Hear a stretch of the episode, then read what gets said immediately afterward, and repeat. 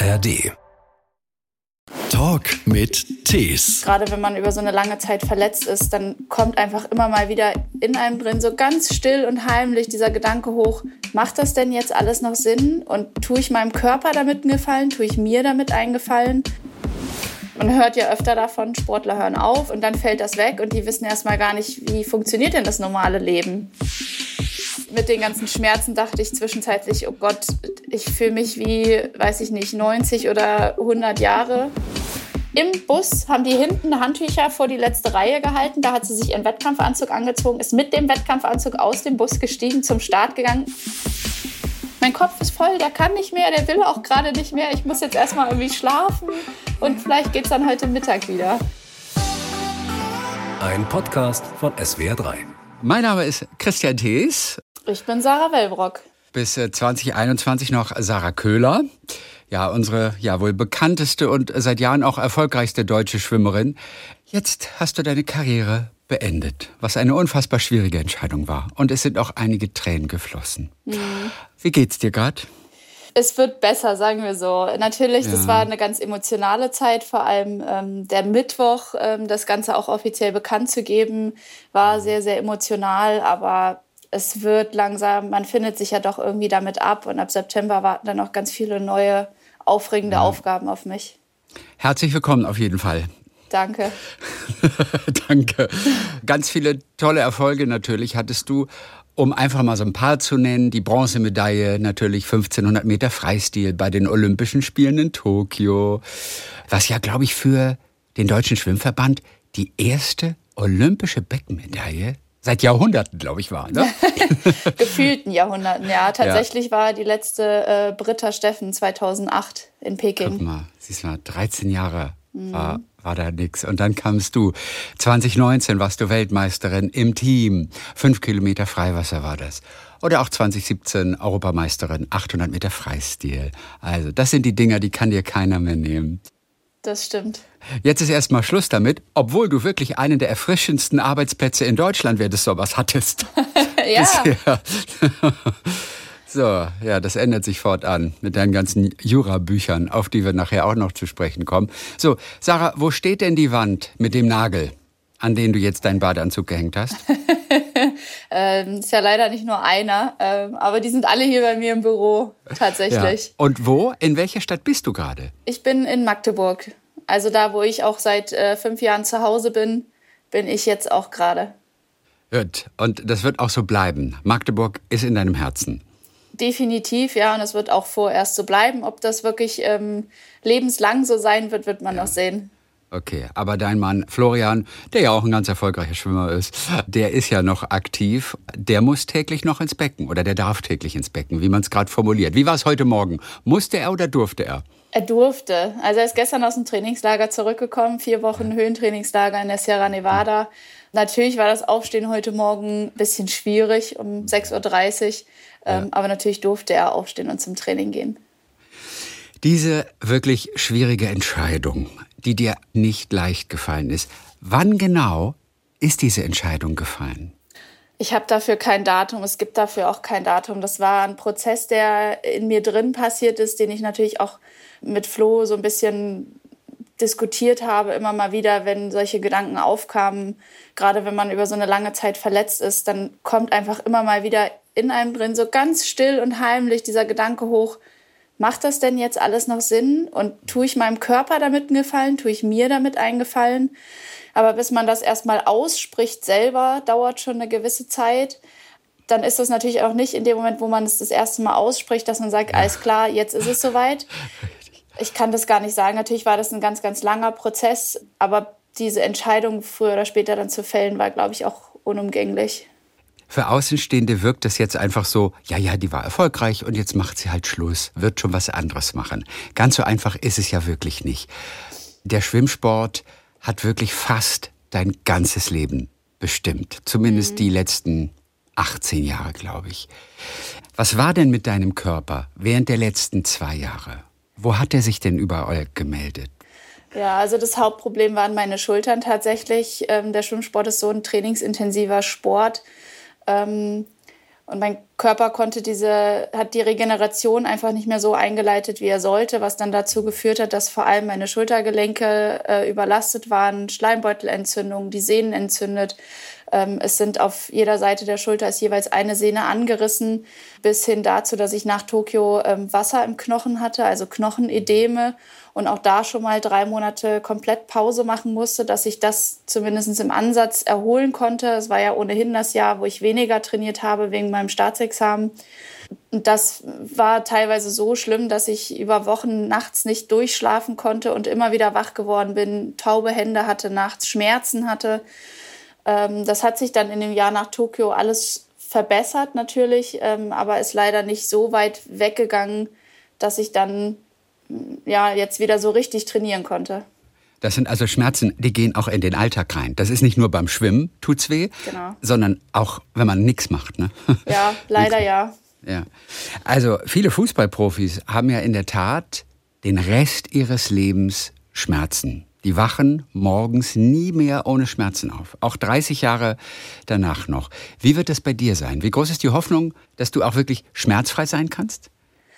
Die ist äh, sehr, sehr groß. Also es ist mittlerweile so, dass ich im Alltag, sage ich mal, zu 99 Prozent schmerzfrei bin. Es gibt vereinzelt Bewegungen, die mir immer noch wehtun.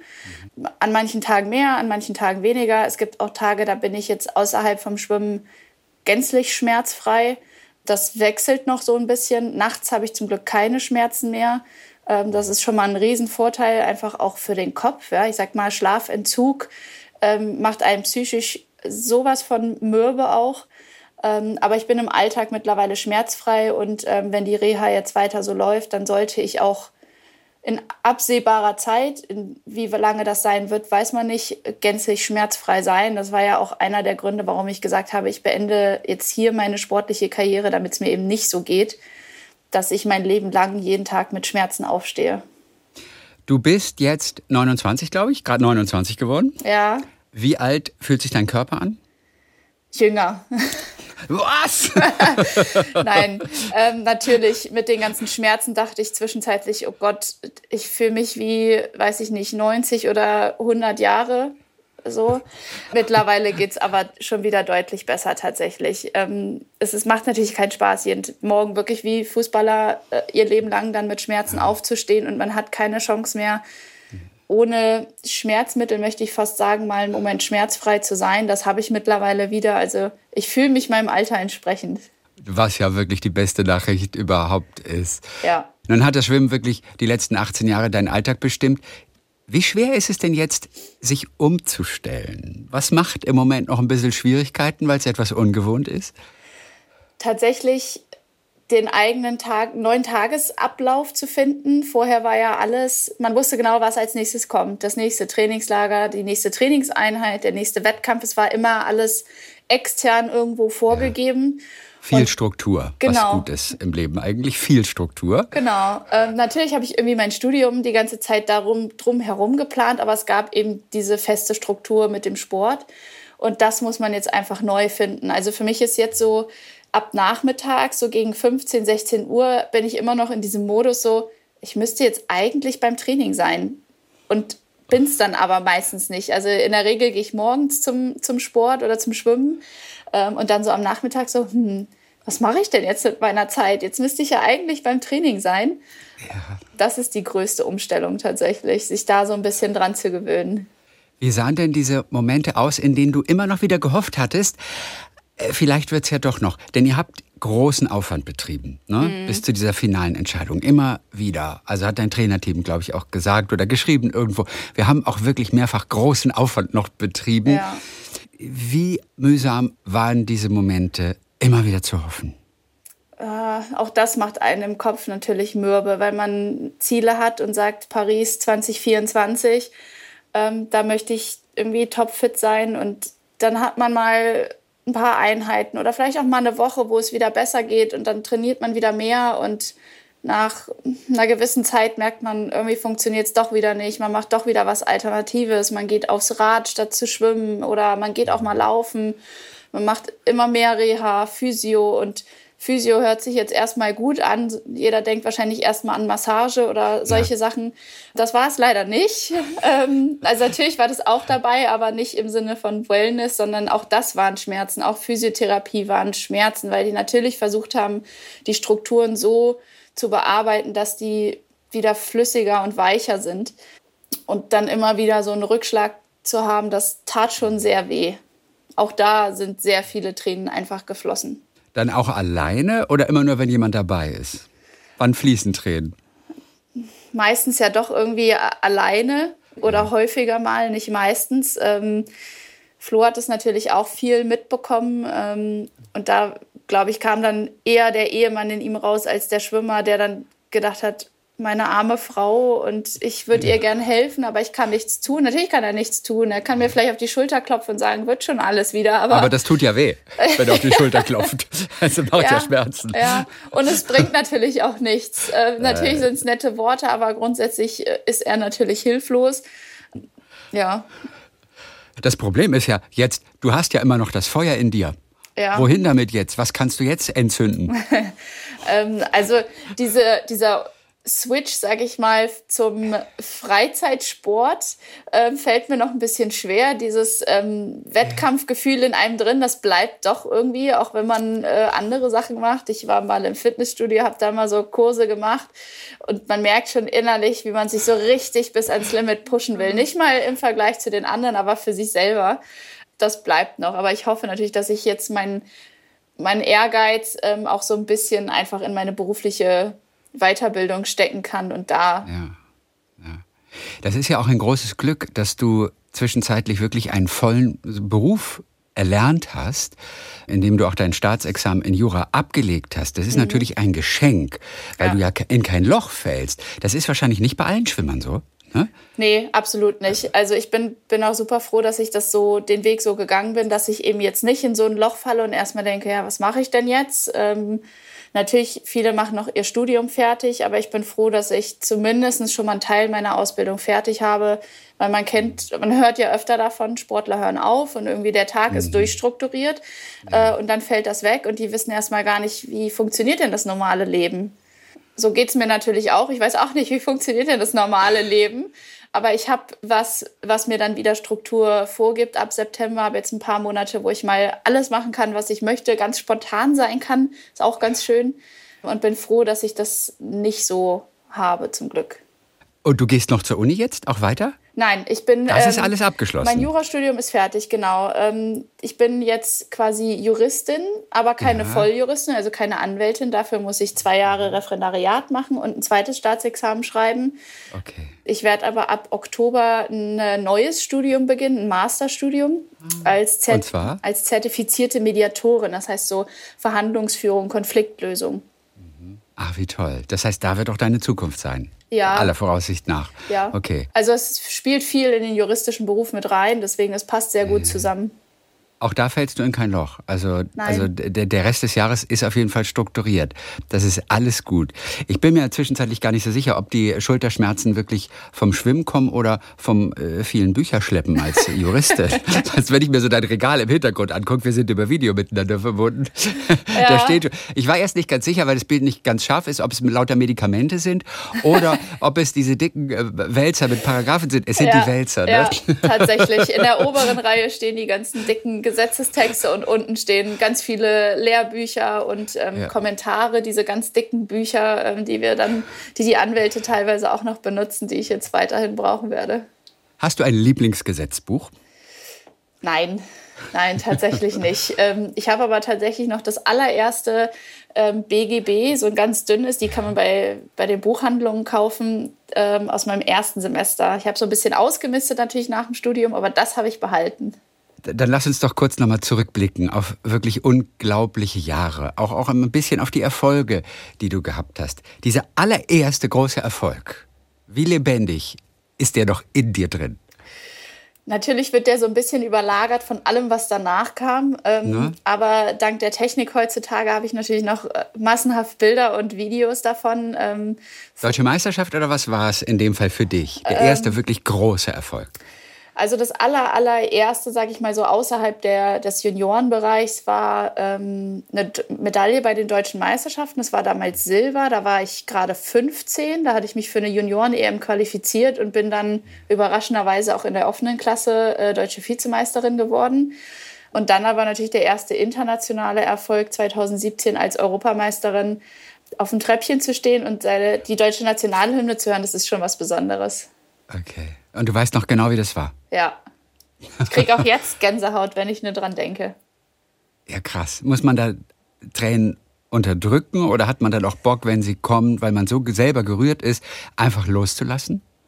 Ja, also es ist in dem Fall damals war es einfach pure Freude ähm, ja. und Gänsehaut, muss ich sagen. In Tokio, da waren es da waren's Tränen, aber natürlich Freudentränen. Kommt das Gefühl zurück, wenn du hörst, wie für jemand anderen diese Nationalhymne gespielt ja, wird? Ja. Ist auch tatsächlich egal, ob das jetzt Deutschland, Amerika, Australien, was auch immer ist. Ja. Allein zu sehen, wie da jemand steht, sein, seinen Erfolg feiert. Man denkt natürlich dann logischerweise an seine eigenen Sachen und, und lässt es so ein bisschen Revue passieren. Cool. Und von wirklich diesem, diesem allerersten Mal Gänsehaut, am liebsten möchte man weinen vor Freude. Ja. Wo ist der Badeanzug von damals? Wo ist der heute? Aus Tokio der? Ja, wer, wer auch immer, ich meine, was auch immer so der erste große Erfolg war. Man, Tokio ist ja noch nicht lange her. Der wird noch irgendwo im Schrank sein, schätze ja. mal. Oder wo ist der? Wo ist der? Ja, der liegt tatsächlich im Schrank. Der wird auch, der kommt nicht weg. Ähm, aber ich glaube, der damals allererste, der wird tatsächlich wahrscheinlich irgendwann kaputt gegangen sein und okay. dann logischerweise irgendwann im Müll gelandet sein. Ähm, aber so ein paar Meilenstein-Badeanzüge, die behält man. Was liegt noch rum bei dir im Schrank? Also jetzt außer Tokio, natürlich 2021 war das. Ähm, Welche liegen da noch?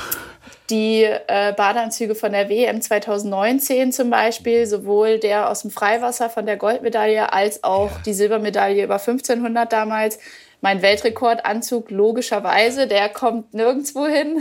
Ähm, aber tatsächlich auch 2017 die Anzüge, die habe ich auch noch und sogar noch aus Rio, meine ersten Olympischen Spiele 2016. Also, die gibt es auch noch. WM 2019. Äh, da hast du auch einen vierten Platz gemacht, über 800 Meter. Mhm. Hast aber damals, und das war wirklich ganz erstaunlich, hast den deutschen Rekord um mehr als drei Sekunden verbessert. Ja. Diese drei Sekunden waren aber auch viel, oder? Ja. ja. Also auch, auch in dem Zusammenhang. Ja. Trotzdem richtig viel. Wie schafft man das, plötzlich drei Sekunden schneller zu sein? Keine Ahnung. Also, ne, also, es hätte sein können, dass du es zurückführen kannst auf ein ganz anderes Training, auf ganz andere Ansätze, die Wunder gewirkt haben. Ja, also natürlich, ähm, die 1500 damals waren schon eine Riesenbestzeit. Ähm, ich glaube, neun Sekunden oder, oder sowas waren es damals schon. Ähm, ich hatte ein Jahr vorher den Trainer gewechselt. Da haben wir natürlich viel umgestellt. Ich habe viel nochmal in der Grundlagenausdauer gearbeitet, auch in der Schnelligkeit, das heißt für den Endspurt. Ähm, wir haben an meiner Technik viel umgestellt, ähm, nochmal ökonomischer das Ganze zu machen. Ähm, also richtig Dinge auch anders gemacht. Genau. Was aber auch nach hinten losgehen kann unter Umständen. Ja, natürlich. Aber also ich kann mich noch erinnern, das erste halbe Jahr bei meinem neuen Trainer, das war gefühlt wie, wie Laufen lernen, weil er gesagt hat, okay, wir fangen, wir machen nochmal was ganz Neues, wir stellen alles nochmal um und gerade so diese technischen Dinge, sind natürlich für den Kopf super anstrengend, weil ich mich zwei Stunden lang konzentrieren muss, dass ich das genau so mache, wie wir es umstellen wollen. Das klappt nicht immer zwei Stunden oder zweimal zwei Stunden am Tag, natürlich. Und diese körperliche Anstrengung war gar nicht mal das Problem. Ich meine, das habe ich ja schon jahrelang gemacht, aber das vom Kopf her, ich bin dann wirklich teilweise aus den Einheiten rausgegangen und gesagt, ich kann nicht mehr. Sagt er, wir haben doch gar nichts Anstrengendes gemacht. Ich habe gesagt, mein Kopf mein Kopf ist voll, der kann nicht mehr, der will auch gerade nicht mehr. Ich muss jetzt erstmal irgendwie schlafen und ja. vielleicht geht's dann heute Mittag wieder. Und das war so ein bisschen einfach nochmal, glaube ich, den neuen Reiz ähm, zu setzen. Auch natürlich im Krafttraining an Land, was wir gemacht haben, waren natürlich alles nochmal neue Reize. Das hat nochmal dazu geführt, dass da einfach nochmal so ein Sprung kam. Und natürlich die Euphorie. Nach Gold im Freiwasser und Silber im Einzel dann noch ähm, die 800 Meter mit Platz 4, so eine Zeitsteigerung. Das war auch einfach nochmal die Euphorie. Wie schwer ist eigentlich die Zeit nach einer Medaille? Nach so einem Riesenerfolg. Also es muss jetzt nicht immer unbedingt Gold sein, da ist vielleicht noch am allerschwersten, aber nach einer wirklichen Medaille. Der nächste Wettkampf. Was ist plötzlich viel schwerer, als sich das Außenstehende vielleicht vorstellen? Natürlich ist der Erwartungsdruck viel höher, wenn man den ersten und, Erfolg hatte. Ähm, und das spürst du auch. Ja, natürlich. Also vor so großen Wettkämpfen oder auch den Qualifikationswettkämpfen war schon mehr Nachfrage von außen da. Man hat schon gemerkt, da wird mehr geschaut, was passiert jetzt. Ähm, gerade vor einer WM, EM oder auch Olympischen Spielen. Ähm, man selber konnte natürlich immer alles einordnen. Man wusste, dass man bei einer Qualifikation, die vielleicht vier Monate vor dem Hauptwettkampf ist, nicht so schnell sein wird in der Regel wie bei dem Qualifikationswettkampf. Das war ja auch gewollt so. Ja, ja. Aber ich muss auch sagen, wenn man aus so einem Wettkampf rausgeht, so ging es mir ganz, ganz oft, man analysiert natürlich die Rennen und sieht auch, was hat man denn vielleicht noch in Anführungszeichen falsch gemacht, was kann man noch verbessern, wo hat man noch Potenzial. Und mir ging es dann ganz oft so, dass ich so nach ein, zwei Wochen, wenn der ganze Trubel auch rum war, dachte, oh, jetzt muss ich wieder anfangen, damit ich es noch besser machen kann, damit ich genau das, was noch nicht lief, noch besser machen kann und nächstes Jahr den Erfolg wiederholen oder sogar verbessern kann. Also wer macht den Druck?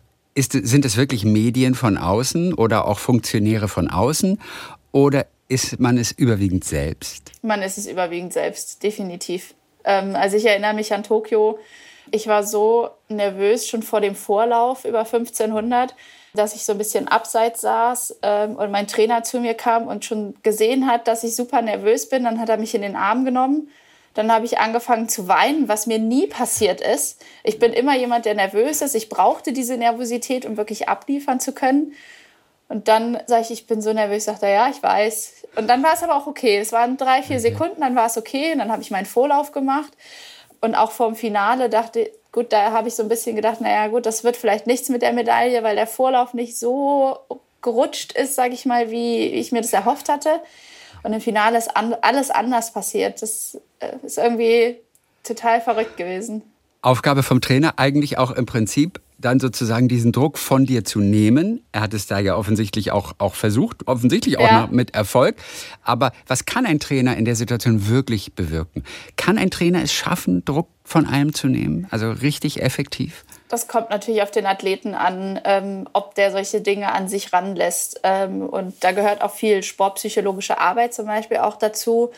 Ich fand es immer hilfreich, wenn mein Trainer mir gesagt hat, was wir oder mir noch mal vor Augen geführt hat, was wir in den vergangenen Monaten oder auch Jahren, was man sich erarbeitet hat, dass man auch selber weiß, man kann sich auf das verlassen, man hat hart trainiert ähm, und sich auf sich selber verlassen, auf sich selber vertrauen, ähm, auch einem noch mal teilweise die Trainingsergebnisse aus den letzten Wochen, die so in der unmittelbaren Vorbereitung waren, vor Augen führen oder noch mal ins Gedächtnis rufen, um zu sagen, ja okay, da war was, das lief alles richtig gut, warum soll es jetzt im Wettkampf nicht laufen? Man muss sich nur selber überzeugen können. Eben. Wie sah generell bei dir mentale Vorbereitung aus? Men Mentales ist ja immer wichtiger geworden während der letzten, was weiß ich, 20 Jahre oder so weiter. Ja. Auch beim Training oder nur beim Wettkampf dann? Nee, das ist äh, dauerhafte Arbeit, sage ich mal, dass man an solchen Dingen arbeitet. Ähm, natürlich vorrangig bei den Wettkämpfen, zumindest bei mir war das so. Ähm, das ist aber auch wieder athletenabhängig. Ähm, viele müssen im Vorhinein erstmal sich natürlich viel erarbeiten, was sie dann am Wettkampf an dem entscheidenden Tag anwenden können. Für mich war es die letzten Jahre eher so, dass ähm, ich mit meiner Sportpsychologin oft nur noch am Abend vorher, einfach um so ein bisschen runterzukommen, zum Beispiel damit ich schlafen konnte, noch mal über ein paar Sachen gesprochen habe. Das waren nicht mal Wettkampfsachen, irgendwelche Sachen, ganz belanglose. Um was gerade im Kino läuft oder wie der Urlaub war so, oder so wird, ungefähr. Oder was, oder was, ja. was nach dem Wettkampf ist, einfach um so ein bisschen auch auf andere Gedanken zu kommen. Okay, das ähm, steuert die ganz bewusst. Solche Sachen fragt die dich dann auch ganz bewusst. Ich bin in Tokio zu ihr hin und habe gesagt, ich möchte jetzt nicht über Schwimmen reden. Lass uns bitte einfach hier sitzen. Das war so ein Raum, ähm, der mit so äh, Judomatten ausgelegt war. Da hätte man, war, glaube ich, eigentlich dafür da, dass äh, man sich so ein bisschen, dass man eigentlich trainieren hätte können oder irgendwas, aber der war dann leer, weil es auch relativ spät abends war. Und ich habe gesagt, lass uns jetzt mal bitte nicht über Schwimmen sprechen, sondern über irgendwas anderes. Einfach ein bisschen reden, weil natürlich in so einem Apartment, da sind da fünf Mädels auf einem Haufen, die alle Wettkampf haben und es geht um nichts anderes als um, wann ist Wettkampf, wann ist der Start, wann gehen wir essen, wann machen wir dies, wann machen wir das. Einfach mal so ein bisschen weg davon im Kopf das tat mir mhm. dann immer ganz gut und so vor dem Wettkampf einfach nochmal dann diese Erinnerung eben daran, was man sich erarbeitet hat und dass man in sich selbst vertrauen kann. Und mentale Übungen sehen wie zum Beispiel aus? Was ist ein Klassiker für dich, was du immer wieder gemacht hast? Ich hatte gar nicht so diese klassischen Taktiken, die man ähm, kennt, aber es gibt zum Beispiel ähm, Atemtechniken für Menschen oder Athleten, die sehr dolle nervös sind, die einen so ein bisschen runterregulieren. Ja. Ähm, Länger ausatmen als einatmen zum Beispiel. Solche Sachen, genau. äh, viele hören Musik, entweder ja, um sich ja hoch zu pushen oder um sich ein bisschen runter zu regulieren. Es gibt was, das nennt sich progressive Muskelrelaxation. Ähm, das ist auch was, das würde ich jetzt sagen, machen viele eher am Abend vorher, um dann zum Beispiel einschlafen zu können.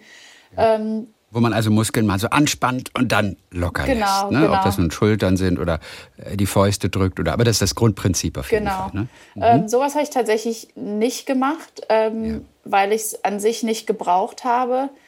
Ich war nur jemand, der manchmal so eine Erinnerung brauchte, ne, du kannst das und vertraue in dich selber. Ähm, man hat ja doch manchmal das, verliert man das Vertrauen in sich selber doch ja. vielleicht mal für eine Sekunde und einfach diese Erinnerung daran.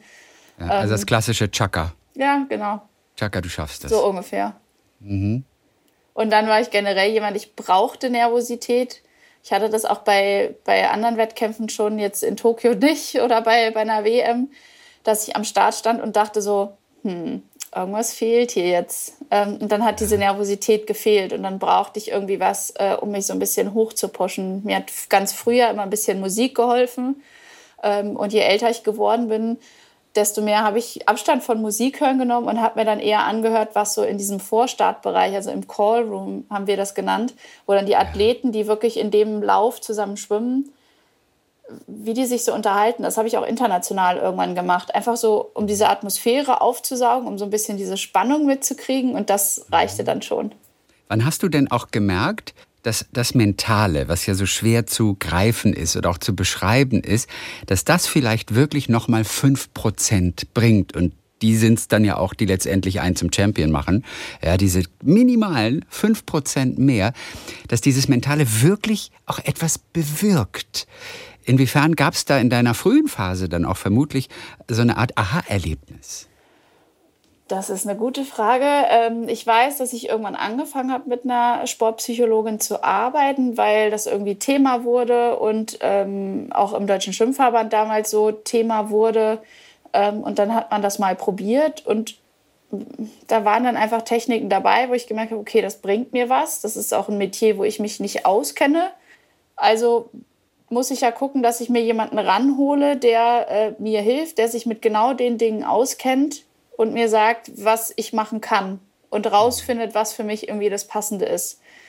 Ich würde jetzt mal sagen, das war vielleicht so vor 10, 11 Jahren ungefähr, also so 2013 rum, wenn so die Vorbereitung begonnen hatte für, äh, für Rio, für die Olympischen Spiele, dass das da so langsam anfing und dann auch irgendwann kam so, okay, es ist eine gute Sache. Weil es einen ruhiger macht, merkt man es daran oder denkt man plötzlich andere Dinge im Kopf? Man weder noch, würde ich sagen. Ähm, man vertraut einfach darauf, dass es wirkt. Ja, genau. Also man merkt selber, ähm, dass es einem was bringt. In meinem Fall natürlich eher ne, nicht ruhiger werden, sondern aufgedrehter, sage ich jetzt mal. Jawohl. Und äh, zwei Sekunden schneller schwimmen. Genau, solche ne? Sachen. Ähm, oder Routinen entwickeln. Natürlich darf man nicht starr dran festhalten, weil es kann immer irgendwas passieren, was unvorhergesehen ist. Auch das muss man irgendwie immer im Hinterkopf haben. Aber ja. so eine grobe Routine auch einfach zu haben, zu wissen, sich sowas zu erarbeiten, gibt einem auch Sicherheit für ein Rennen, ohne darauf jetzt ähm, 100 Prozent Wert zu legen und zu sagen, weiß ich nicht, wenn jetzt beim, beim Einschwimmen beispielsweise in der Vorbereitung unmittelbar vor so einem Rennen einmal 50 Meter eine halbe Sekunde langsamer ist, als es sein sollte, ist auch nicht der Weltuntergang. Das, daran scheitert das Rennen nicht. So. Aber einfach solche Dinge auch zu erlernen, das ist ja ein Prozess. Ja. Für Außenstehende ist das immer noch eine absurde Zahl natürlich. Ne? 50 Meter Schwimmen und eine halbe Sekunde. Ja. Also ich sage eins und da ist schon eine Sekunde vorbei. Ja. Und das ist die halbe Sekunde. Inwiefern fasziniert dich das auch manchmal noch? Diese Hundertstel, um die es geht. Ähm, und die natürlich extrem frustriert sind, wenn man um diese Hundertstel etwas verpasst. Ja, ich ähm, finde es Natürlich kann es frustrierend sein. Also gerade so in diesen kurzen Sprintrennen ist es ja noch viel, viel ja. enger als im Langstreckenbereich. Wobei, wenn man sich jetzt Männer Langstreckenschwimmen im Becken anschaut, da sind jetzt weltweit sag ich mal, fünf Männer, die über 1500 Meter, das heißt fast eine Viertelstunde, ähm, lang am Ende fast dieselbe Zeit schwimmen. Da sind so ein, zwei Sekunden dazwischen, aber das kann jeder von denen schwimmen. Das heißt, da kann irgendwie beim Anschlag, wer den Arm im letzten Zug schneller an der Wand hat, da geht es dann zwischen Platz 1 oder 5. Ja, nicht 1, 2, 3, so Medaille hat man immer. Nein, 1 oder 5. Und das muss man sich vor Augen halten, aber das macht es auch so 15, spannend. 100 Meter. Ja, 14, 14,5 Minuten ungefähr. Ähm, allein so klar im Kopf zu bleiben, bei sich zu bleiben, nicht die Nerven zu verlieren, das finde ich spannend. Und dann auch gerade über die langen Strecken eine halbe Sekunde auf 50 Meter klingt für ähm, den Schwimmlein ist ja nichts. Sich aber das, das zu erarbeiten, über 1500 Meter über die Jahre pro Bahn eine halbe Sekunde an Zeit zu gewinnen, wenn man das hochrechnet, das sind sieben, sagen wir mal ungefähr sieben Sekunden, vielleicht ein bisschen mehr, je nachdem das ist ein Wahnsinnssprung. Und natürlich, je schneller man in der Endzeit ohnehin schon ist, ja, als äh, in der Weltspitze, dann sind sieben Sekunden teilweise gar nicht mehr machbar. Dann reden wir über Hundertstel pro Bahn, dass man sich über 1500 Meter, also 30 Bahnen insgesamt vielleicht mal ein oder zwei Sekunden verbessert. Eigentlich, wenn man so von Hundertstel redet, die auch über Medaille oder Nicht-Medaille entscheiden, Sieg oder Niederlage, eigentlich ist es doch absurd, oder? Es ich meine, was machen so. wir Menschen da? Ja, es klingt so. Es klingt absurd. Es ist gut, dass du, dass du aus diesem Rennen ausgestiegen bist. Das ist doch absurd eigentlich. Ja, man meint, man könnte denken, es wäre auch alles einfach, aber ähm, ja. natürlich, es steckt eine Wissenschaft dahinter und wir versuchen mit jedem Armzug, mit jeder Wende in so einem Wettkampf besser zu sein. Eine Hundertstel oder eine Tausendstel reicht ja schon, die sich aufsummieren über 1500, um am Ende 200 schneller zu sein als alle anderen. Es kann einen natürlich frustrieren, ist ganz klar, und einem absurd erscheinen, aber es fasziniert dann auch wieder, oder? Dass man es irgendwann geschafft hat, diese ein Hundertstel ja. noch mal draufzulegen. Absolut. Und ich glaube, das ist auch das, was, was uns Schwimmer oder uns Sportler anspornt, immer noch besser zu werden und noch erfolgreicher natürlich damit auch irgendwo zu sein und sich zu gucken, was macht, machen der andere oder die andere, was machen die anders? Kann ich das irgendwo vielleicht auch machen oder kann ich was anderes machen, um besser zu sein als der oder die andere, damit ich schneller mhm. bin? Das macht's aus. Und das ist so dieser Nervenkitzel auch irgendwo. Da wird man süchtig nach wahrscheinlich auch, oder? Ja, ein bisschen tatsächlich. Ähm. Und eine Hundertstel erscheint ja auch machbar tatsächlich. Also das ist, das ist ja so ein kleiner Bruchteil einer Sekunde, dass der ja total machbar erscheint. Ja. Nochmal eine Hundertstel zu schaffen. Ne? Ja. Das ist ja das Gute wiederum. Ja, definitiv. Ja. Rituale vor dem Wettkampf, du hast so etwas Ähnliches kurz angesprochen gerade eher, haben ja durchaus eine Funktion. Mhm. Sie können entweder Glück bringen oder aber sie bringen dir so eine Fokussiertheit plötzlich. Welche Rituale hattest du vor einem Wettkampf? Also ich hatte immer einen relativ gleichen Zeitplan. Ich habe quasi von meiner Startzeit, es gibt meistens Zeitpläne für die Wettkämpfe, dann steht da beispielsweise 12 Uhr ist Start und von da an habe ich zurückgerechnet ich wollte so zwischen 45 und 60 Minuten vor meinem Start mit meinem Einschwimmen fertig sein. Kohlenhydrate, die man vielleicht noch mal zu sich genommen hat, 45 ähm, Minuten vorher damit fertig sein. Ähm, die Erwärmung sollte anderthalb Stunden vorher sein, damit ich entsprechend ins Wasser gehen kann zum Einschwimmen meistens so zwei Stunden vorher in der Schwimmhalle sein, entsprechend den Bus nehmen oder loslaufen, je nachdem, wie die Gegebenheiten vor Ort waren. Und so habe ich meine Zeitpläne zurückgerechnet und das war immer so mein grobes Ritual, sag ich mal. Ja, und dann, dann erscheint alles gleich. Erscheint, egal, wo man gerade ist, in welcher Stadt, ne? Genau.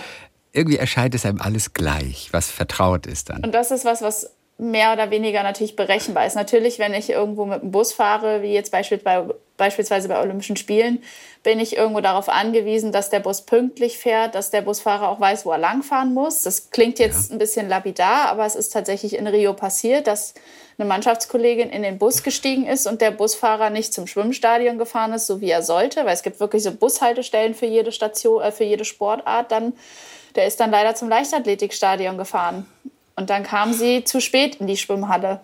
Sowas kann natürlich passieren, ist sehr mhm. unwahrscheinlich, ja. aber ähm, sowas hat mir einfach immer, sage ich mal, eine berechenbare Routine ja. gegeben, wo ich mich drauf verlassen konnte. Und was ist bei ihr daraus geworden damals, als sie dann falsch gefahren wurde? Ich glaube, sie war. Schlechter geschwommen oder? Ich weiß es nicht, ob es im Endeffekt schlechter war. Das kann ich äh, ja. schlecht beurteilen. Sie ist dann leider im Halbfinale rausgeflogen und nicht ins Finale gekommen. Ob das ohne diese Komplikation möglich gewesen wäre, ja. möchte ich jetzt gar nicht beurteilen und kann ich auch gar nicht beurteilen. Aber es bringt einen natürlich erstmal sehr aus der Ruhe. Aber ich habe auch schon Australier erlebt, äh, da waren wir irgendwo in, in den Arabischen Emiraten, ich weiß gar nicht mehr so genau wo, zum Wettkampf und standen im Stau an der Ampel. Wir konnten nicht abbiegen, weil die Polizei die Kreuzung gesperrt hat. Und wir standen da nicht zehn Minuten, sondern wir standen da anderthalb Stunden. Und dann waren da war eine Australierin drin, die hatte ihr Finale an dem Abend. Die hat sich dann im, im Bus, haben die hinten Handtücher vor die letzte Reihe gehalten. Da hat sie sich ihren Wettkampfanzug angezogen, ist mit dem Wettkampfanzug aus dem Bus gestiegen, zum Start gegangen und ist Erste geworden. Nein, wer war das? Wie hieß sie? Emily Seabom. Emily Seabom. Hat mittlerweile ihre Karriere, glaube ich, beendet. Zumindest habe ich sie ganz ja. lange nicht gesehen. Aber die hat es tatsächlich äh, so gemacht. Das fand ich super beeindruckend, auch diese Ruhe zu bewahren. Die hat das alles mit Humor genommen. Äh, war eine Kurzbahn-Weltmeisterschaft. Fand ich überragend. Ansonsten gab es aber kein Ritual so direkt äh, vor dir, dass du irgendwie mit dem rechten Fuß irgendwo zuerst aufgetreten bist oder nein. nein äh, Musik nein. hast du ja auch irgendwann weggelassen genau. und einfach mal lieber zugehört, gleichzeitig ein bisschen Sprachen gelernt dort, ne? Ja, auf Im, jeden Fall. Im Callroom vorher. Vor allem Englisch. Vor allem Englisch natürlich. Ja. Wie gut warst du darin, mit Niederlagen umzugehen? Also, also wie, wie bist du? Nehmen wir mal an, unterscheiden wir mal zwischen den ersten drei Tagen nach einer Niederlage und dann vielleicht so eine Woche später. Also im ersten Moment war ich immer sehr aufgebracht, würde ich sagen. Da hat es in, in, mir gekocht, dann war ich richtig wütend auf mich selber. Ja. Weil ich grundsätzlich natürlich den Fehler bei mir gesucht habe. Das ist ja, liegt in meiner Hand, was ich daraus mache. Mein Trainer gibt die Pläne vor und ich trainiere und es läuft alles gut. Und im Rennen ist es dann ja letztlich meine liegt es in meiner Hand. Und dann war ich immer erstmal super frustriert und wollte dann auch nichts hören und nichts sehen und vor allem die Rennen auch nicht analysieren. Das hat dann ja, ein paar Stunden gedauert, dann hat sich das Ganze auch wieder gelegt. Und bei mir ist das dann umgeschlagen in absolute Motivation für den nächsten Wettkampf, fürs nächste Training und am liebsten direkt wieder loslegen. Und Schon einen Tag später ja, oder, ja, oder wann? Ja. Schon einen Tag später. Meistens habe ich noch am Abend, am selben Tag irgendwie mir aufgeschrieben, was ist schiefgelaufen und was was lerne ich daraus und wie kann ich es besser machen. Niederlagen können ja auch oft Wendepunkte sein. Mhm. Gab es das bei dir auch? Also, dass es so krass war? Ähm, nee. Vielleicht eine Niederlage, aus der du besonders viel mitgenommen hast letztendlich? Kann ich mich so ähm, an sich nicht dran erinnern. Bei mir war es ähm, im Juniorenbereich mal so, dass ähm, ich dann den Trainer gewechselt habe, weil ich für mich erkannt habe, ich komme da jetzt nicht weiter. Da war ich noch jünger habe insgesamt drei Jahre mit dem Trainer damals zusammengearbeitet. Im ersten Jahr einen Riesensprung gemacht, überraschenderweise bei den Junioren mich für einen internationalen Wettkampf qualifiziert. Und nach diesem Jahr waren dann zwei Jahre, wo ich so einen richtigen Durchhänger hatte und wirklich auch zwischenzeitlich dachte, da kommt jetzt nichts mehr, das war's. Es wurde dann noch mal so in Richtung meiner Bestzeiten im dritten Jahr und ich habe dann aber gesagt, gut, ich wechsle jetzt den Trainer, das macht hier jetzt keinen Sinn mehr, ich komme hier nicht mehr weiter. Das war dann mein, mein Schritt. Wenn du im Wasser bist, wie fühlst du dich? Ob das nun einfach Training ist, ob das äh, ein Wettkampf ist oder auch Freizeitschwimmen. Wie ist es für dich, im Wasser zu sein? Man kennt ja diese Filmszenen oder aus, aus Werbungen vielleicht, wo so ein bisschen Wasser äh, irgendwie mitspielt, wo jemand ins Wasser springt und dann so ein bisschen wie in so einer anderen Welt ist plötzlich. Das hat genau so ungefähr so fühlt sich das schon teilweise an, gerade wenn man stressige Tage irgendwie hat und dann ins Wasser springt. Da ist dann erstmal alles weg gewesen. Es gibt natürlich aber auch andere Tage, da springt man rein. Die Gedanken, man, man muss irgendwie das erledigen und das ist noch zu machen und man muss sich darum kümmern und alles kreist irgendwie im Kopf und man schleppt da so einen Rucksack mit sich rum, so einen imaginären, der irgendwie nicht, nicht draußen bleiben will das gibt es natürlich auch. Oder Tage, wo man sich denkt, oh nee, ich möchte da jetzt wirklich nicht rein. Also ganz früher noch in meinen Heidelberger Zeiten, wo ich da gewohnt habe, ähm, da habe ich dann vor der Schule um 7 Uhr musste ich ins Wasser springen. Und so im Winter, wenn es noch dunkel ist und man gerade wirklich so gefühlt frisch aus dem Bett kommt und ins Wasser springen soll, da steht man dann schon mal ein, zwei Minuten länger am Beckenrand und denkt sich so, mm, es ist alles so nass und so kalt und ich möchte da jetzt eigentlich nicht rein. Ich würde mich gerne wieder unter meine Decke kuscheln. Aber so im Sommer finde ich, ähm, zum Beispiel hier in Magdeburg, wir haben eine große Glasfront auf der einen Seite. Ähm, wenn dann morgens die Sonne reinscheint ähm, und gutes Wetter ist, das macht einfach, ich habe dann direkt wieder gute Laune oder bessere Laune als vielleicht vorher schon. Das sind so richtig schöne Momente. Oh, äh, beschreib ganz kurz nochmal den Alltag, den du jetzt ja hinter dir lässt. Wie viel hast du trainiert? Jeden Tag? Ähm, also zu Hause würde ich sagen, so um die sechs Stunden, im Trainingslager teilweise noch ein bisschen mehr. Ähm, da gab es ja. auch Tage, wo das bis zu acht Stunden am Tag war, wenn man wirklich alles dazu zählt, also auch Regenerationsmaßnahmen, mhm, mhm. Eisbad, Wärmebad, Sauna etc. Ähm, das sah zu Hause so aus, dass wir zehn bis elf Mal trainiert haben in der Woche. Ähm, das mhm. heißt morgens und abends, morgens von sag mal halb acht bis ähm, 10.30 Uhr in etwa und am Nachmittag ungefähr 15.30 Uhr bis 19.30 Uhr. Und das eben jeden Tag, beziehungsweise mittwochs war dann einmal Training, da war dann wirklich nur am Morgen, da war dann der Rest des Tages frei, sag ich mal so ab 11, 11.30 Uhr war dann der Tag vorbei oder der Trainingstag vorbei. Äh, mhm. Da hatte man auch mal Zeit, was zu machen. Und dann gab es die Wochen, äh, wo man samstags entweder einmal trainiert hat, auch am Morgen, oder eben zweimal dann auch am Nachmittag nochmal. Und der Sonntag war generell trainingsfrei. Immerhin. Ja. Wie sehr hast du über diesen Sonntagen entgegengefiebert? Auch schon sehr, muss man sagen. Also natürlich vor allem in den Wochen, wo es einem richtig schwer fiel zu trainieren. Es gibt nicht immer gute Wochen, wo man sich jeden Tag richtig gut fühlt. Da arbeitet man dann schon so ein bisschen zu den Freieinheiten hin, muss man sagen. Also vor allem im Trainingslager, wenn wir im Höhentrainingslager waren, haben wir ähm, zum Beispiel dreieinhalb Tage durchtrainiert, also drei Tage hintereinander doppelt und dann einen halben Tag. Und man hat immer so runtergezählt bis zu diesem halben freien Tag. Und meistens in der Mitte des Trainingslagers war dann der eine komplett freie Tag, wo man auch mal ausschlafen konnte, weil wir immer sehr früh trainiert haben in dem Höhentrainingslager. Also mussten wir um 6.30 Uhr am Beckenrand stehen. Das heißt, irgendwie 5.50 Uhr hat der Wecker geklingelt. Und dann hat man wirklich auf diesen freien Tag zum Ausschlafen, man hat wie so ein bisschen wie so im Kalender abgestrichen, imaginär, ja, ja bis dieser freie Tag kam. So ungefähr. Was passiert nochmal im Höhenlager? Ne, der, der Flo ist ja auch gerade aus dem, aus dem Höhentrainingslager zurück. Ähm, was passiert da im Blut mit dem Sauerstoff? Warum ist das nochmal so effektiv? Genau, wir fahren dahin, um ähm, die Konzentration an roten Blutkörperchen erhöhen zu können durch diese Höhen. Also wir sind dann auf 2300 Meter Höhe gewesen und durch die Belastung ja. dort oben produziert der Körper mehr äh, rote Blutkörperchen, an die sich dann mehr Sauerstoff hängen kann. Und wenn wir dann runterkommen, profitieren wir eben genau davon, weil das Blut quasi mehr mit Sauerstoff angereichert ist als vorher. Wie lange hält das?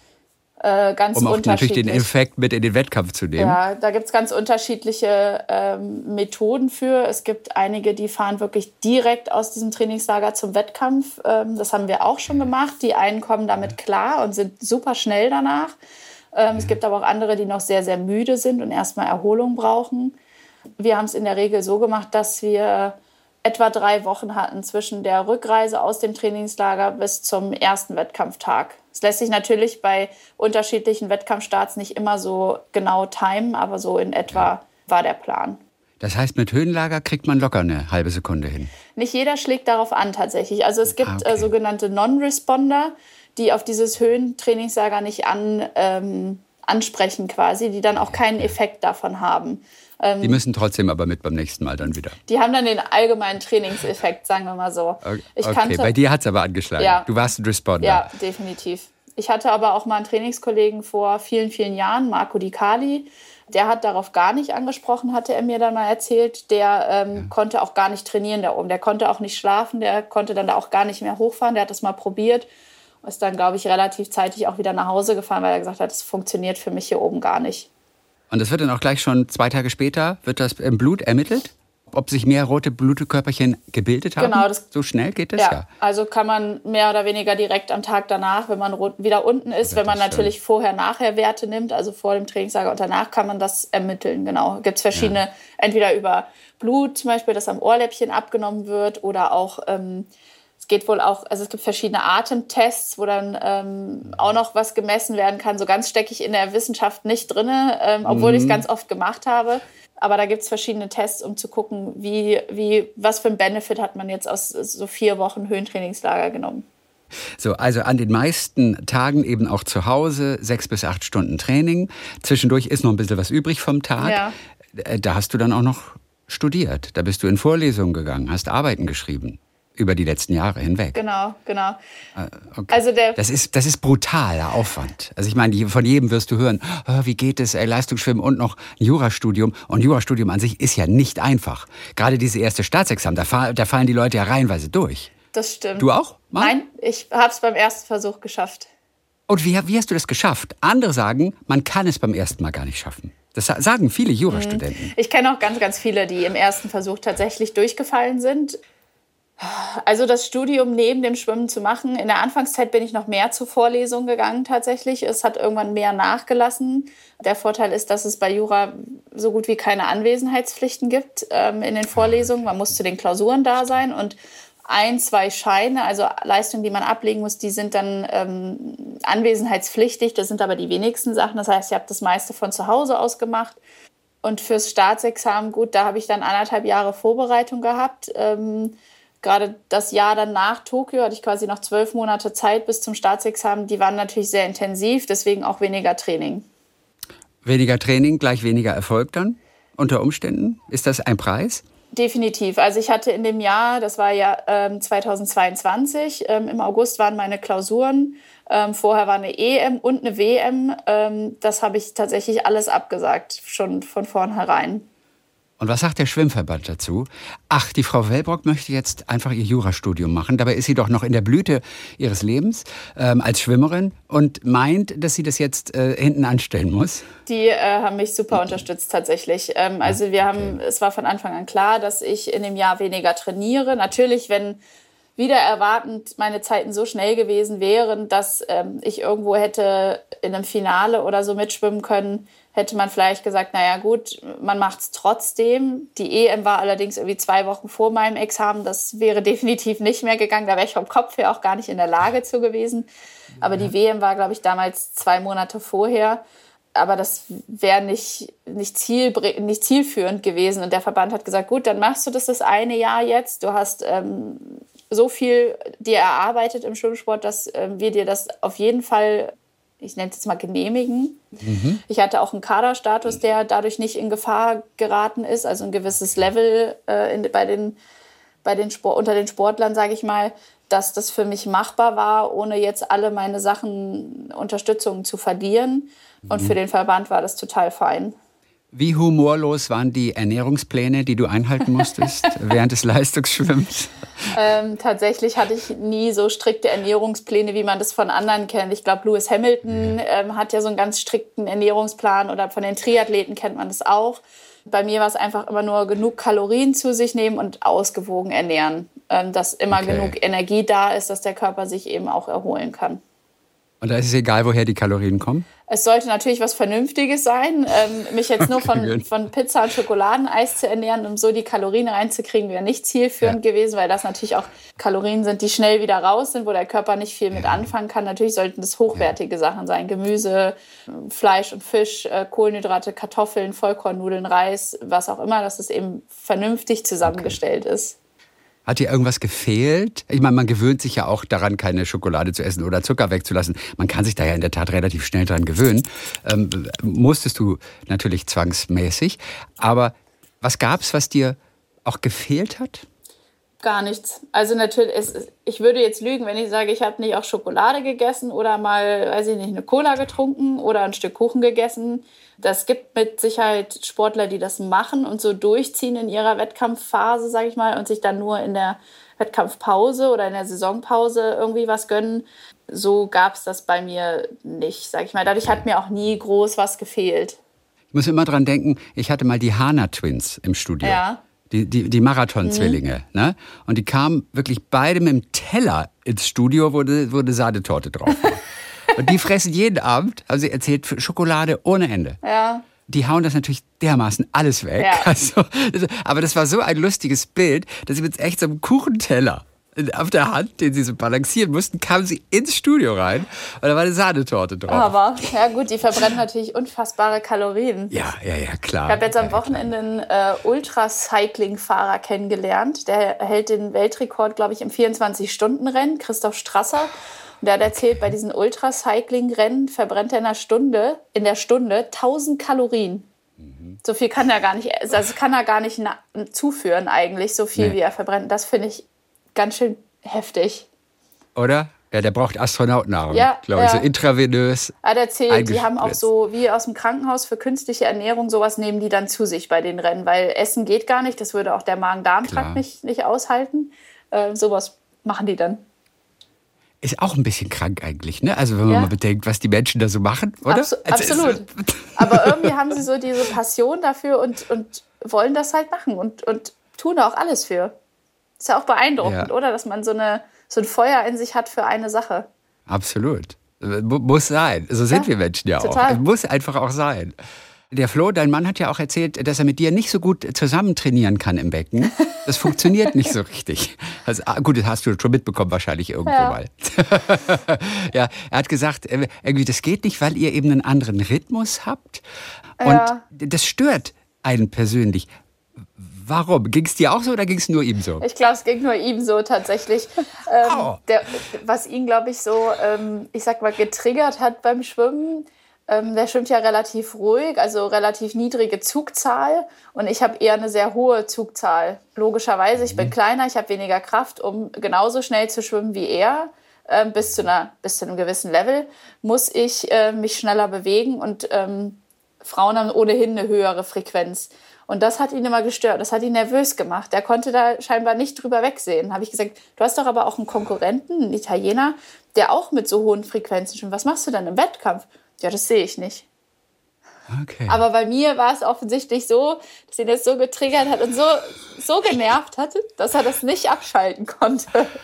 Der will dich ja auch sehen, verstehst Ja, du? vielleicht. Also, ich, ich will dich nicht sehen, das ist ein ganz schlechter Satz in einer jungen Ehe. Ich glaube auch. Was richtig stinkig dann auch, so, also richtig so. Ihr saßt dann über dem Abendessen, ja, das geht nicht, das geht nicht mit dem Becken. Du schwimmst zu schnell. Nee, so, so schlimm war es nicht. Aber er hat dann schon im Training, man hat schon gemerkt, wie er dann versucht hat, mir aus dem Weg zu gehen, sage ich mal, im Training, in dem Sinne, dass er irgendwie früher losgeschwommen ist oder hinter mir losgeschwommen ist. Einfach damit ich nicht neben ihm schwimme und er ihn das nicht so verrückt macht.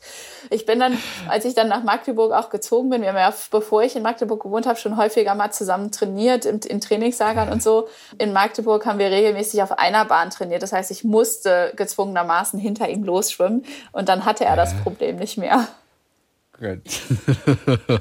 ihr habt, äh, 2021 habt ihr geheiratet, ne? Genau, im Dezember 2021. Aber 22 war da nochmal eine große Sause irgendwie. Genau, oder genau. sowas. Nach, nach Corona wahrscheinlich. Genau, wir hatten ähm, unser Standesamt äh, im Dezember 2021 ähm, und wollten aber noch mal eine große Feier mit allen Freunden und Ja. Familien machen, weil das Standesamt nur ganz klein war, nur die Eltern und die Trauzeugen und dann die große Fete war im September Ja. letztes Jahr. Ey, welche Vorbereitung war anstrengender? Die für die Olympischen Spiele oder die für die Hochzeit? Äh, ja, es war anders, sagen wir es mal so. Während den Spielen habe ich mich mit dem Thema ja noch gar nicht so beschäftigt gehabt, was die Hochzeitsvorbereitung angeht. Es war dann tatsächlich irgendwie so parallel ähm, Examensvorbereitung, Hochzeitsvorbereitung und ähm, irgendwie auch Trainieren nebenbei. Flo war voll Ja. am Trainieren, war immer viel unterwegs. Ich konnte dann einige Wettkampf- und Trainingsreisen gar nicht mitmachen vor dem Examen. Und dann diese Abstimmung, irgendwann habe ich an, angefangen, die Sachen alleine zu entscheiden. Weil ich, Wie zum Beispiel, welche Blumen, ja, ja, so ungefähr. wer sitzt wo, wer sitzt neben wem. Ja, das habe ich dann irgendwann alleine gemacht, weil da war dann gar keine Abstimmung mehr möglich. Aber das war auch okay so. Was ist so diese eine Geschichte vom Tag der Hochzeit, die ein Leben lang erzählt werden wird? Ähm, tatsächlich ist nichts schiefgegangen in dem Sinne. Ähm, unsere Eltern hatten ähm, uns quasi als Hochzeitsgeschenk eine Live-Sängerin für die Trauung organisiert. Das wussten wir aber nicht. Und Flo hat sich zu Hause mit seinen beiden Trauzeugen bei seinen Eltern fertig gemacht. Und ich war schon im Hotel mit meinen beiden Mädels. Und wir kamen vom Friseur und da, wo die Trauung stattfand, baute plötzlich jemand ein Keyboard auf und eine Sängerin stand da mit so einem ähm, äh, Notenständer. Und ich dachte so, naja gut, die, vielleicht wollen die irgendwo anders hin und haben sich jetzt hier verlaufen. Dachte ich wirklich. Ich war davon fest überzeugt. Und dann kam der Pianist zu mir, schüttelte mir die Hand und hat in dem Moment alles verraten. Und meine Trauzeugin stand neben mir, die Kinnlade runtergefallen. Und in den Augen war sie richtig wütend und dachte, nein, eine halbe Stunde oder eine anderthalb Stunden vorher platzt hier jetzt alles. Und zeitgleich hat der eine Trauzeuge von meinem Mann leider zu Hause das ganze Ding platzen lassen und hat sich verplappert. Nein. Also das hat die Überraschung dann so ein bisschen ähm, ich sage jetzt mal kaputt gemacht, aber es war irgendwie lustig, dass auf beiden Seiten, sage ich mal, gleichzeitig ja. sich jemand verplappert hat und das Ganze irgendwie rausgekommen ist. Inwiefern hat sich eure Hochzeit von einer normalen Hochzeit unterschieden, weil ihr eben Schwimmer seid? Welche, welche Schwimmermotive waren vertreten? Gar keine. Also tatsächlich auf der Hochzeit hat man nichts davon erkannt, dass äh, wir Sportler sind. Natürlich waren auch viele Sportler eingeladen, sowohl ähm, aus unserer eigenen Mannschaft als auch international hatten wir ein paar Gäste, die irgendwie auch Freunde geworden sind, Konkurrenten von uns oder frühere Konkurrenten. Ähm, ist auch das Schöne am Sport, muss man einfach sagen. Ähm, aber ansonsten hat man es nicht gemerkt, außer dass vielleicht alle ein bisschen mehr Ausdauer beim Tanzen hatten. das stimmt. Und so andere Bewegungen gemacht haben, so Schwimmbewegungen. Neue Tanzstile kreiert ja, haben. Ne? Ja, vielleicht. Welche Folgen hatte eigentlich die Namensänderung? Also früher Köhler, jetzt äh, Wellenbrock. Gibt ja ab und zu mal so ein paar bürokratische Schwierigkeiten oder offizielle Dokumente, wo irgendwas plötzlich nicht passt. Wie war das bei dir? Ähm, da lief eigentlich alles reibungslos, muss ich tatsächlich sagen. Viele haben sich noch nicht dran gewöhnt. Also selbst meine beste Freundin sagt manchmal noch Köhler zu mir. Manchmal telefoniere ich mit, mit Menschen, ähm, die sagen, oh, bei mir steht im Handy immer noch Sarah Köhler. Ich sage, macht nichts. Okay. Lass, mhm. lass es einfach so. Wenn du es sonst nicht zuordnen kannst, ist es auch okay. Und wie oft gab es schon eine Verwechslung mit deinem Mann, weil jetzt da zwei Wellenbrocks im Schwimmbusiness plötzlich vertreten sind? Das ist noch nicht passiert. Tatsächlich ähm, wurden wir nur schon ein, zwei Mal ähm, von, ich sage jetzt mal, Medienvertretern, die nicht ganz so informiert waren, als Bruder und Schwester irgendwo bezeichnet. Okay. Das ist dann ein bisschen, fühlt sich ein bisschen unangenehm an, muss ich tatsächlich sagen. Ähm, Stimmt, wenn erstmal der Verdacht der Inzest dann im Raum steht, plötzlich, äh, ohne dass es aber jemand laut sagt, ja. aber alle gucken so. Ja. Äh, also die waren einfach ein bisschen sehr schlecht informiert, dass wir eben nicht Bruder und Schwester sind. Ähm, aber ja. gut, kann vielleicht auch mal passieren. Vielleicht muss man da ein bisschen nachsichtig sein. Ganz zum Schluss, du hast äh, gerade auch ähm, die Konkurrentinnen angesprochen. Wie leicht oder wie schwer ist es in diesem Business man ist ja im Prinzip Konkurrenz zu fast allen, auch echte Freundschaften zu entwickeln. Der ganze Sport ist von Rivalität gekennzeichnet. Mhm. Inwiefern ist es wirklich auch möglich, richtige Freundschaften dazu entwickeln? Natürlich ist, also für mich war es auch ein Prozess, gerade so ähm, die, die nationale Konkurrenz, da einfach nicht so verbissen zu sein. Das fällt, mhm. glaube ich, vielen schwer und ganz viele kriegen das auch gar nicht hin. Ich mhm. bin immer der Meinung, was im Becken passiert, ist einfach was anderes als das, was außerhalb passiert. Ähm, und das, was andere im Becken machen, kann ich ja gar nicht beeinflussen. Wenn die nun mal eine bessere Tagesform haben oder ich mhm. einfach irgendwo einen Patzer habe und einfach nicht gut drauf bin und Fehler mache, dann muss ich die Leistung anderer anerkennen, weil die trainieren mindestens genauso hart dafür, wie ich es tue. Aber ich habe es eben auch geschafft. Ich habe eine britische Freundin, ähm, die, mit der ich schon im Urlaub war, äh, langes Wochenende in Budapest gemacht habe, wo so eine richtige Freundschaft ähm, entstanden ist. Ich war bei ihrer Hochzeit. Die Jazz wahrscheinlich. Genau. Die Jazz Carlin. Genau, die. Okay, gut. Mhm. Äh, ich war ja, die hat ja so lieb geschrieben. Deswegen habe ich, ich weiß, dass die dir auf Instagram so lieb geschrieben hatte und gesagt hat, so lucky to have shared so many memories together. Ja. Aber da habe ich mir gedacht, das ist eine Freundschaft wahrscheinlich. Ja, definitiv. Also ich war auf ihrer Hochzeit, eine Woche vor meiner Hochzeit, letzten September. Sie war bei uns mit ihrem Mann. Ähm, wir, wir sind ganz viel in Kontakt. Wir versuchen eigentlich immer mal irgendwie wieder so einen Wochenendtrip zu planen. Ja. Jetzt wird es ein bisschen schwieriger, weil sie im August ein Baby bekommt. Ähm, aber ich werde irgendwie mir ein Wochenende einrichten, wenn das Baby da ist, um mhm. sie einfach auch mal zu besuchen. Und wie war das mit der Konkurrenz im Becken? Du gegen Jazz? Wie fühlte sich das an? Äh, vielleicht war da das Glück, dass ähm, zu der Zeit, als diese Freundschaft entstanden ist, sie sportlich gesehen für mich noch so ein bisschen außer Reichweite war. Und als das bei mir in ihre Dimension, sage ich mal, so vorgedrungen ist, äh, zeitmäßig, ja. hat sie ihre Karriere beendet. Vielleicht war das Perfektes so, Timing. ja, vielleicht war es das so ein bisschen. Aber ich würde behaupten, dass es auch anders gegangen wäre. Also natürlich, man kommt aus dem Becken und wenn jemand anderes schneller war, ist man natürlich erstmal frustriert, weil man möchte gewinnen. Aber das ist ja, nicht, dass man jemanden nicht mag, sondern das ist einfach die Frustration für einen selber. Man hat sein Ziel nicht erreicht. Wenn man aber rational darüber nachdenkt, hat das ja nichts mit der anderen Person zu tun. Äh, so, so sehe ich das. Und das hätte, glaube ich, die Freundschaft auch nicht irgendwie beeinträchtigt.